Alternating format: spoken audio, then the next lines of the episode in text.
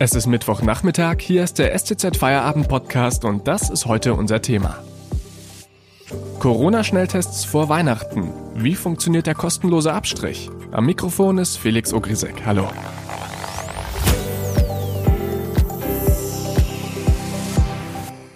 In ganz Baden-Württemberg werden zu Weihnachten kostenlose Schnelltests angeboten. Das Deutsche Rote Kreuz und andere organisieren in mehr als 100 Kommunen Abstrichstellen. In Stuttgart hat die Anmeldung am Freitag begonnen. Und darüber sprechen wir jetzt mit unserer STZ-Politikredakteurin Christine Keck. Hallo. Hallo, Felix. Christine, es klingt ein bisschen zu gut, um wahr zu sein. Kostenlose Schnelltests in ganz Baden-Württemberg. Habe ich das richtig verstanden? Ja, das stimmt. Ähm, das ist das Weihnachtsgeschenk des Sozialministers. Im ganzen Land gibt es die Schnelltests, eine Riesenaktion.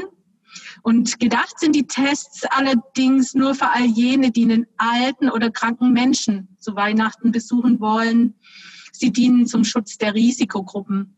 Und das sind vor allem die Senioren. Wie ist denn dieses Angebot zustande gekommen? Mm, die Idee stammt von einer Tübinger Ärztin, der Lisa Federle. Die hat neulich auch das Bundesverdienstkreuz für ihren Kampf gegen Corona bekommen. Stille Nacht, einsame Nacht muss nicht sein. So heißt ihr Projekt, das sie in Tübingen umgesetzt hat. Dort steht vor dem Rathaus seit Wochen ein Arztmobil und die Helfer machen Abstriche. Federle hat neulich den Sozialminister Manne Lucha getroffen und der war von der Idee so begeistert, dass er sie nun auf das ganze Land ausgerollt hat. In über 100 Kommunen soll dieses Angebot verfügbar sein.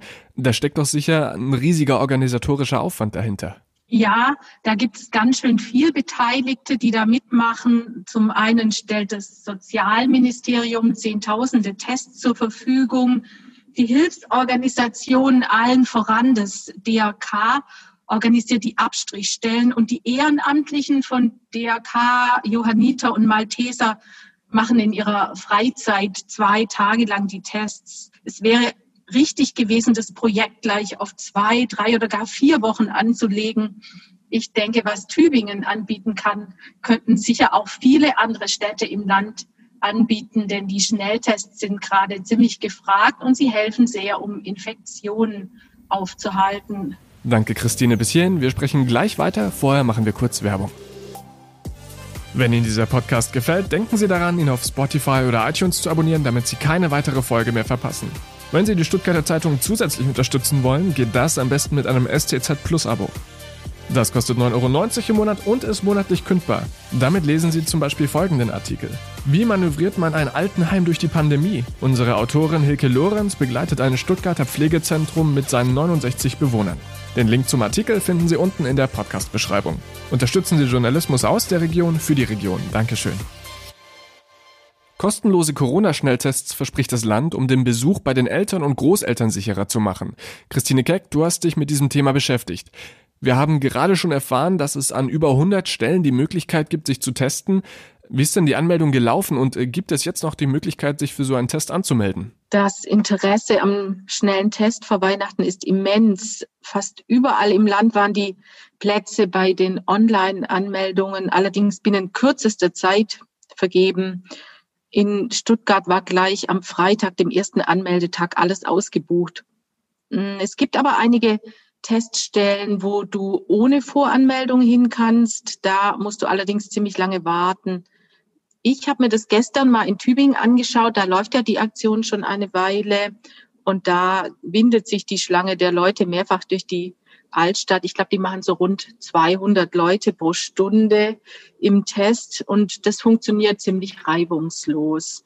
Die Leute halten dort Abstand und sind super dankbar, dass es das Angebot gibt. Mhm, und äh, alle Infos zu den Teststellen gibt's natürlich auch auf unserer Homepage stuttgarter-zeitung.de. Aber Christine, wenn jetzt schon so viel ausgebucht ist, wie ordnest du denn dann diese Maßnahme ein? War das jetzt ein Erfolg oder haben die Kapazitäten gefehlt? Es ist auf jeden Fall ein Erfolg, denn im ganzen Land haben viele tausende Menschen jetzt Gewissheit darüber, dass sie das Coronavirus nicht in sich tragen. Und all jene, die positiv getestet wurden, das sind so ungefähr zwei bis drei auf 100 im Schnitt, die können froh sein, dass sie nicht Freunde oder Angehörige zu Weihnachten anstecken. Schön wäre es, wenn man die Aktion verlängern würde. Es bräuchte eigentlich so etwas bis zum Wendepunkt der Pandemie, ähm, wer seine Oma, die alleine zu Hause wohnt, besuchen möchte, könnte sich vorher testen lassen und ich glaube, die freut sich nicht nur an Weihnachten über so einen Besuch. Vielen Dank, Christine Keck, für diese Einordnungen. Und das, liebe Hörerinnen und Hörer, war der letzte STZ Feierabend Podcast im Jahr 2020. Vielen Dank, dass Sie sich in Ihrem Feierabend jeden Tag aufs Neue für uns entschieden haben. Mein Dank gilt natürlich auch meinen Moderationskollegen und besonders den Experten aus unserer Redaktion der Stuttgarter Zeitung. Den nächsten STZ Feierabend Podcast hören Sie wieder am 11. Januar. Bis dahin halten wir Sie natürlich auf unserer Website, in unserer App oder ganz klassisch in der Stuttgarter Zeitung auf dem Laufenden. Ich wünsche Ihnen jetzt frohe Weihnachten, kommen Sie gut ins neue Jahr und bleiben Sie gesund. Bis bald.